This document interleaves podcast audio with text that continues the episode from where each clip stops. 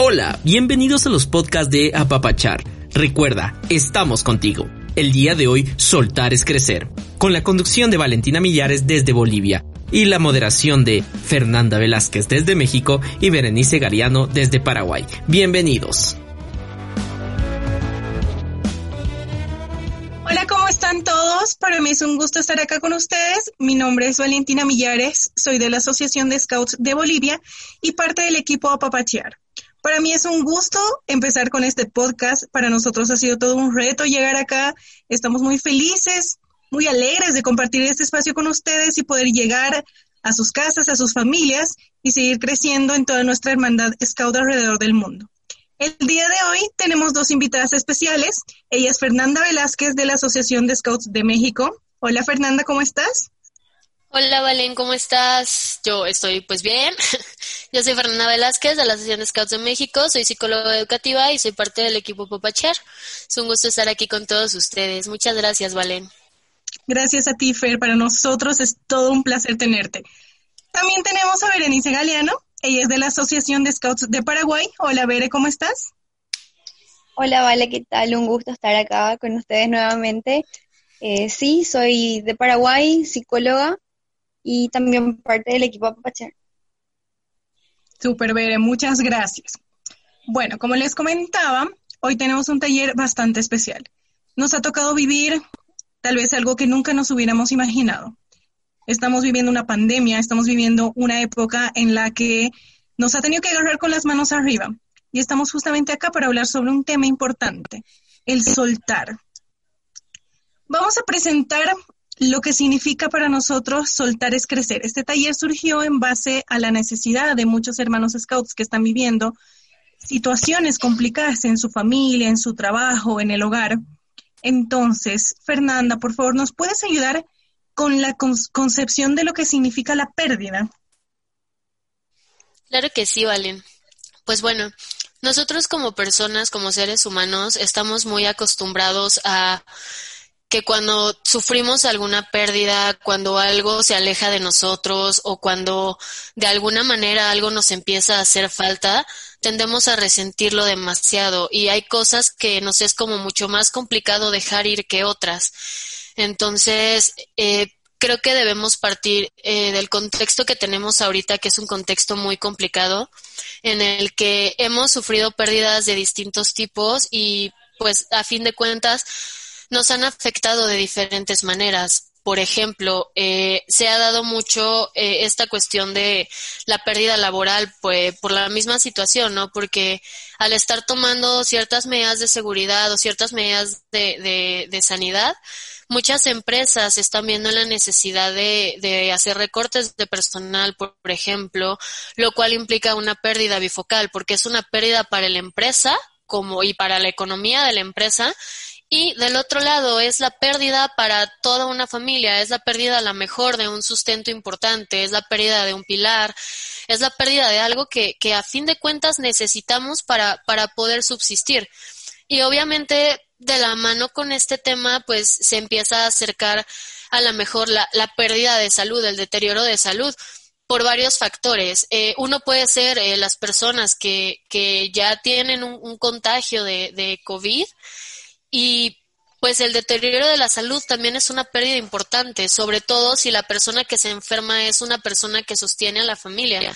Si bien todos tenemos un papel muy importante dentro de cada una de las familias, porque cada quien a su manera aporta ciertas cosas, pues hay, hay mm, dentro de todo este contexto una, una serie de pérdidas. Cuando empezamos a perder la salud, y el pilar de la familia es quien pierde la salud, la salud de los demás miembros también se empieza a deteriorar eventualmente. Entonces, eh, tenemos que generar nosotros cierto, cierta resiliencia ante la situación y entender que es algo que sale de nuestras manos y eso es bien importante para que nosotros podamos aprender a soltar, que tengamos en cuenta que a fin de cuentas no podemos controlar la pandemia, no podemos controlar el virus, no podemos controlar si siguen haciendo ir a trabajar a alguien de la familia, no podemos controlar el de repente quedarnos sin, sin, sin alimentos y tener que ir a comprar más. Son cosas que salen de nuestro control. Entonces, si nosotros empezamos a generar una resiliencia y tenemos ciertas actividades que nos puedan ayudar a llevar una dinámica un poco más acorde a, lo que nosotros como familia estamos viviendo o estamos necesitando en este aspecto, pues podemos lograr que las cosas sean mucho más llevaderas y aparte eh, vamos a mitigar un poco el impacto en la pérdida de ánimo, la pérdida de, de dinámicas, la pérdida de, de, todas estas relaciones que a lo mejor en algún momento, y vamos a hablar ahorita un poco más adelante, pueden estarnos afectando. Este, y pues creo que, creo que eso es lo importante con esto, ¿vale? No sé si, si Bere o, o tú tienen algo que, que quieran agregar. Ahorita le vamos a preguntar a Vera, pero mira, es demasiado importante este tema que tú acabas de abordar porque, por ejemplo, nosotros en Apapachar somos profesionales de varios países y actualmente estamos viviendo diferentes situaciones en nuestros países y en nuestros contextos sociales. Cada uno puede estar abordándolo de una manera diferente, tanto la pérdida laboral, como tú mencionabas, las instituciones públicas, las instituciones privadas. Es un tema bastante complicado, pero acá estamos dándonos apoyo siempre. Bere, nos puedes aportar con la parte de la pérdida. Nosotros tenemos, por supuesto, situaciones, por ejemplo, en las que capaz hay una pareja de papás divorciados. Eh, los hijos están, se están quedando con la mamá, el papá por las situaciones de cuarentena en algunos países no está pudiendo ver a los niños, tal vez los niños se sienten incluso abandonados. Hemos tenido comentarios de muchos de nuestros lobatos que no veían a sus papás, a sus abuelitos, y siempre cae la pregunta de por qué no pueden ir a visitar a los abuelitos y por qué no pueden ir a almorzar con ellos los domingos como lo hacían siempre, por qué no pueden salir a las reuniones y nosotros cómo le explicamos esto a nuestros pequeños en la casa. Es complicado. Bene, ¿nos puedes ayudar, por favor? Bien, vale. Sí. ¿Cómo explicamos a los niños? No solamente a los niños. Tenemos que empezar por saber cómo explicarnos a nosotros mismos. Porque si bien a los niños los niños son más adaptables, podemos eh, contarles un cuento, ellos pueden ver las noticias, pueden interpretar las informaciones, pero nosotros los adultos somos quienes llevamos la posta, somos el pilar, somos nosotros quienes primeramente debemos entender cómo podemos llevar esta situación con control, porque bien sabemos que el ser humano por naturaleza tiende a controlar la situación, a controlar las cosas, y bueno, esto nos ha descolocado. Entonces, debemos entender que la pérdida, en este sentido, como bien lo decía Fernanda, puede ser laboral, lo que implica una pérdida económica, disminución de ciertas actividades, ciertos lujos que, anteriormente teníamos, ciertas actividades. Entonces, los niños no ven esa no, no pueden dimensionar esa gravedad ni el peso con el que nosotros los adultos estamos contando. Entonces, al hablar de pérdida como tal, es como un despoje, como un, un corte en nuestras vidas, en los cuales nosotros nos sentimos inseguros, nos sentimos ansiosos, y es ahí donde desarrollamos ciertas eh, falencias, tanto emocionales, entramos en crisis, y la mejor forma de, poder llevar esto es aceptando esta realidad, esta nueva realidad, es buscando técnicas, buscando formas de, autogestión, de autoanálisis, de autocontrol sobre esta situación. ¿Cómo? Eh, no viendo eh, catastróficamente las cosas, no viendo el lado negativo siempre de las cosas, sino que el cambio de hábito que, estuvimos eh, viviendo, que seguimos viviendo y no sabemos hasta cuándo vamos a vivir, nos, nos ha llevado a pensar de que, ¿será que esto va a seguir? ¿Hasta cuándo va a seguir? Eh, ¿Será que voy a volver a ir a comer con mi abuelito? ¿Será que voy a volver a ver a mi abuelita? Entonces, llevar esto a algo positivo y, decir, mentalizarnos en que sí, en cualquier momento volveré a ver a mi abuelita. En cualquier momento eh, volveré a, a, las actividades del scout. En cualquier momento iré de campamento. Entonces, ir alimentándonos positivamente de ideas, de proyectos, de planes, como para poder llevar, eh, hacer más llevadera esta situación. No sé, tripa o vale, si tienen algo más que aportar. Veré, acabas de decir unos puntos tan clave en nuestras situaciones. Realmente no importa incluso la edad en la que nosotros estemos, nosotros seguimos haciéndonos esas preguntas. Y mira, tocabas algo muy importante que es justamente lo que le quiero preguntar a Fernanda ahora. Esa comprensión de la pérdida, el entender, el saber que estamos viviendo esto, también se enfoca de diferentes maneras. Seguramente muchos de nosotros hemos visto en redes sociales que si hay como que si no has aprendido tres idiomas, un nuevo arte durante esta cuarentena, entonces te falta disciplina. Y que todos los días tienes que ver la vida con alegría y que todos los días tienes que estar feliz.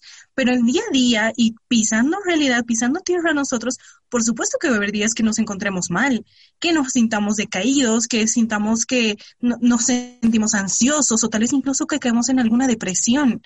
Entonces, el entender estas emociones, el comprender y el pasar un rito de duelo tiene que ser un proceso importante para nosotros en el día a día. Fer, ¿nos puedes ayudar con este tema, por favor? Claro que sí, vale. Pues sí, como, como mencionas, esta parte es como súper importante porque eh, a veces, sobre todo ahorita, principalmente ya con las, con las pérdidas familiares, ya con, con la situación que estamos viviendo, se han dado bastantes cuestiones de eh, de funciones que a lo mejor son muy cercanas a nosotros y creo que eso es como de los temas más fuertes que tenemos en este contexto. Entonces, eh, primero que nada tenemos que eh, aceptar la realidad que estamos viviendo, ¿no? El que va a ser mucho más complicado para algunas personas al momento de contraer la enfermedad, va a ser mucho más complicado llevarla, va a ser incluso eh, la parte de tomar decisiones, de, por ejemplo, alejarnos de la persona, el, llevarlo a un hospital, por todos los riesgos que esto supone. Entonces, eh, en este sentido, nosotros tenemos que aprender que las cosas se tienen que llamar por su nombre para todos, ¿no? O sea, si bien a los niños, por ejemplo, hay que hablarles de cierta manera, como mencionó Bere, eh, no significa que tengamos que ocultarles las cosas y, pues obviamente a las personas que tenemos alrededor tampoco. Eh, una forma de aceptar lo que está pasando y, de que sea más fácil incluso para nosotros eh, digerirlo es el, llamarlo, el decirlo. Eh, hubo esto, sucedió esto, tal persona está contagiada, porque eso nos hace entrar en una realidad de lo que pasa, ¿sí? Nos hace eh, interiorizar de alguna manera que estamos aceptando que puede pasar o que está sucediendo.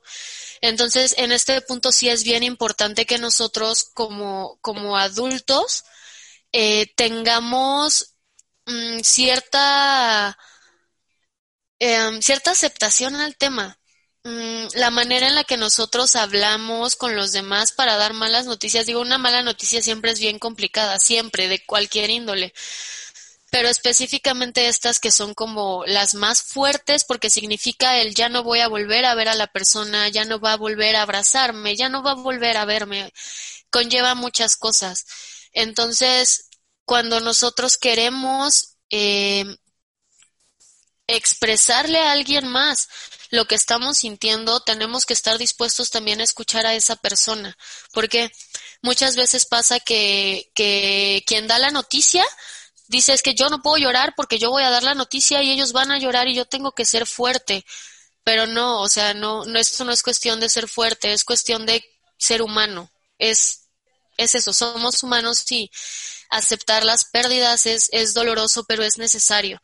Entonces, que tengamos esta, esta idea de, de poder sacarlo, de poder soltarlo, de poder hablarlo, de poder decirlo, ayuda mucho con estas cuestiones. Y esto aunado a que nosotros como seres humanos tenemos ciertas tradiciones o ciertos rituales, por llamarlo de alguna manera, a los que estamos acostumbrados cuando estas situaciones se dan en un contexto a lo mejor diferente al de ahorita.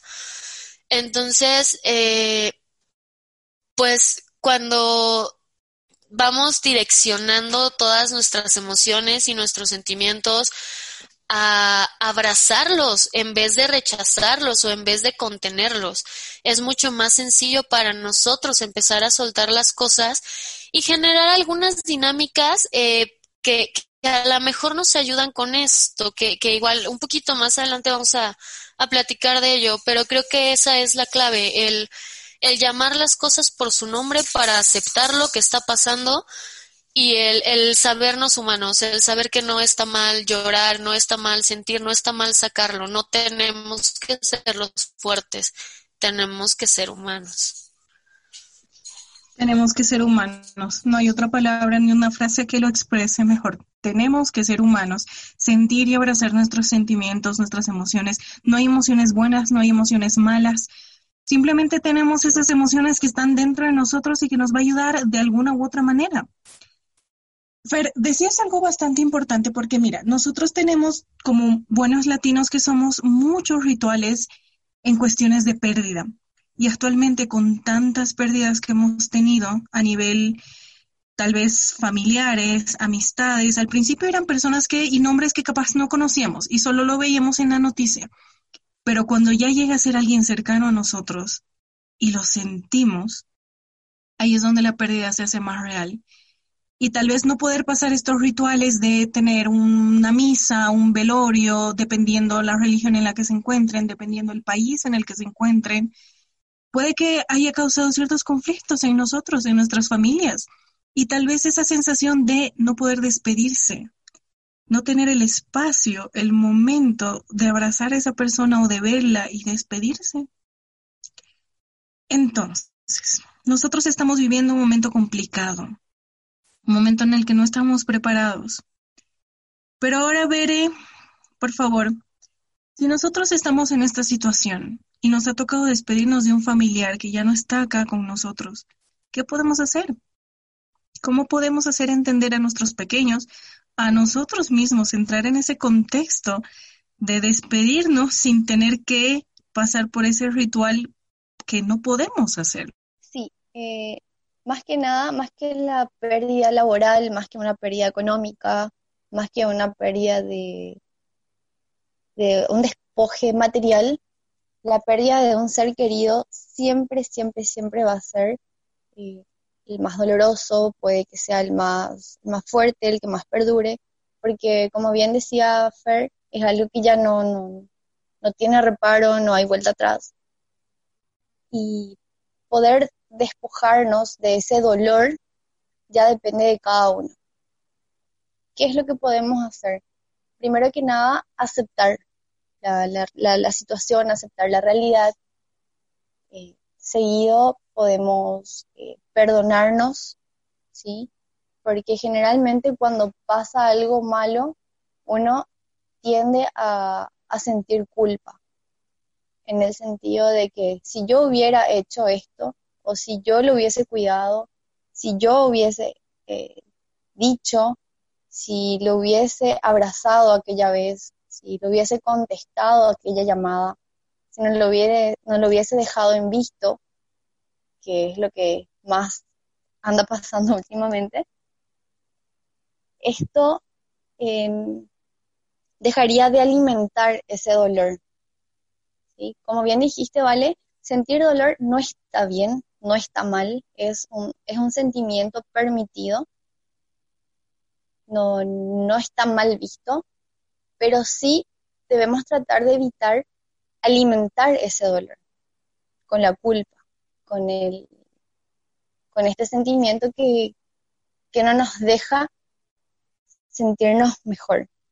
También podemos de repente si tenemos fotografías, si tenemos algunas prendas, algunos, algunas cosas de valor que nos hacen recordar a esa persona, bien, acompañar el dolor con eso, de despedirnos, aceptar la, la condición en la que está.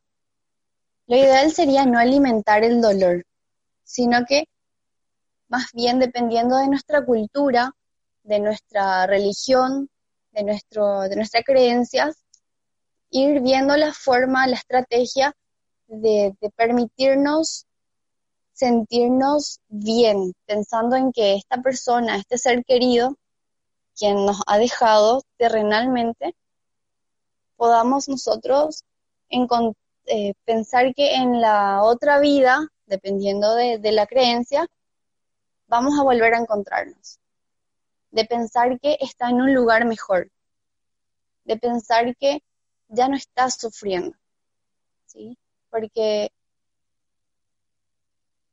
previo a, la defunción, uno sufre y todos sabemos. Entonces, agarrar como consuelo ese sufrimiento de, la persona y pensar que está mucho mejor ahora en el lugar en donde se encuentra. Podríamos de repente donar las ropas, donar las prendas, donar los juguetes de, esa persona y agarrarnos, aferrarnos a que de alguna manera está siempre presente, le está ayudando a alguien más, le está haciendo feliz a alguien más. Y alegrarnos por eso. Alegrarnos de que por más de que ya no nos acompañe físicamente, sigue presente, sigue haciendo buenas cosas.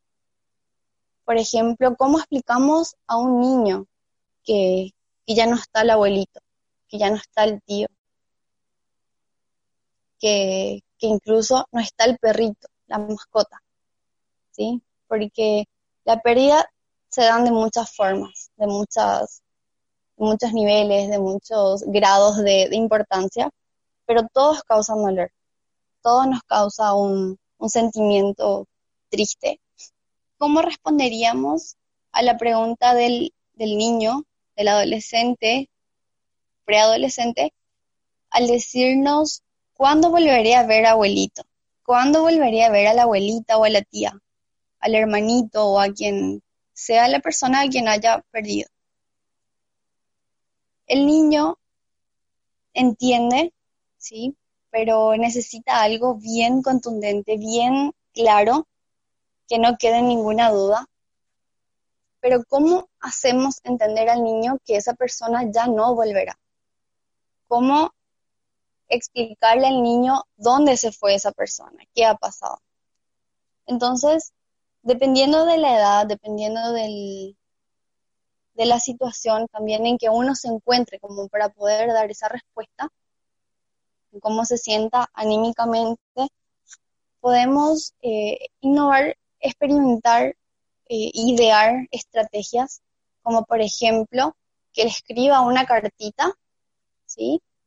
Y dependiendo de nuestra religión, de nuestro credo, de nuestra cultura, decirle que ponga por un globo una, o una cometa o un algo y tiremos al cielo.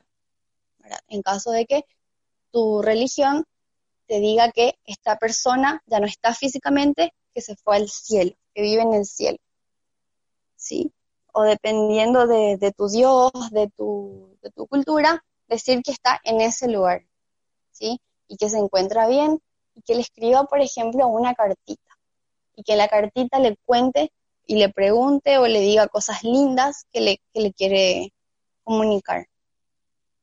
Entonces, a la par, también que nos sirva eso a nosotros los adultos, de agarrarnos con esa fuerza, con esa ilusión, con esa esperanza del niño al escribir su cartita y también a la par nosotros aceptar esa pérdida y dejar eh, soltar para crecer.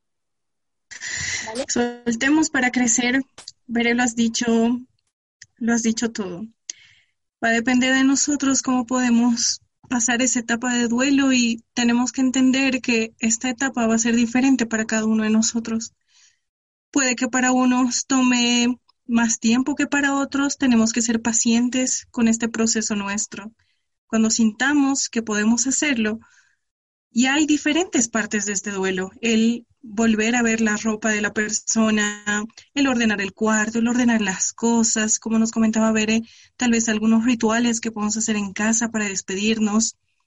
Nos comentaban otros compañeros que, por ejemplo, para ayudar a nuestros niños en casa, además de la cartita o el dibujo para mandarlo al cielo, cosas que nos recuerden a él o ella, a esa persona hemos querido tanto y que ha significado tanto para nosotros. Si le gustaba la música, escuchar una canción que les guste, crear ese espacio que nos llene a nosotros y que nos permita soltar. Muchas gracias por su presencia. Ha sido un gusto tenerlas hoy acá presentes, Fer, Bere. Realmente es magnífico tener a profesionales tan capaces, tan buenas que brindan su servicio a nuestros hermanos scouts. Fer, realmente muchas gracias por tu tiempo, por tu cariño, por el espacio. Ha sido un gusto tenerte. No, muchísimas gracias. Este, solo de verdad recuerden todos que son momentos difíciles, pero seguimos siendo personas. Y pues esos. Bere, de igual manera, muchísimas gracias por tu tiempo, muchísimas gracias por el cariño con el que nos hemos hablado de este tema que es tan importante para todos nosotros. Ya, vale.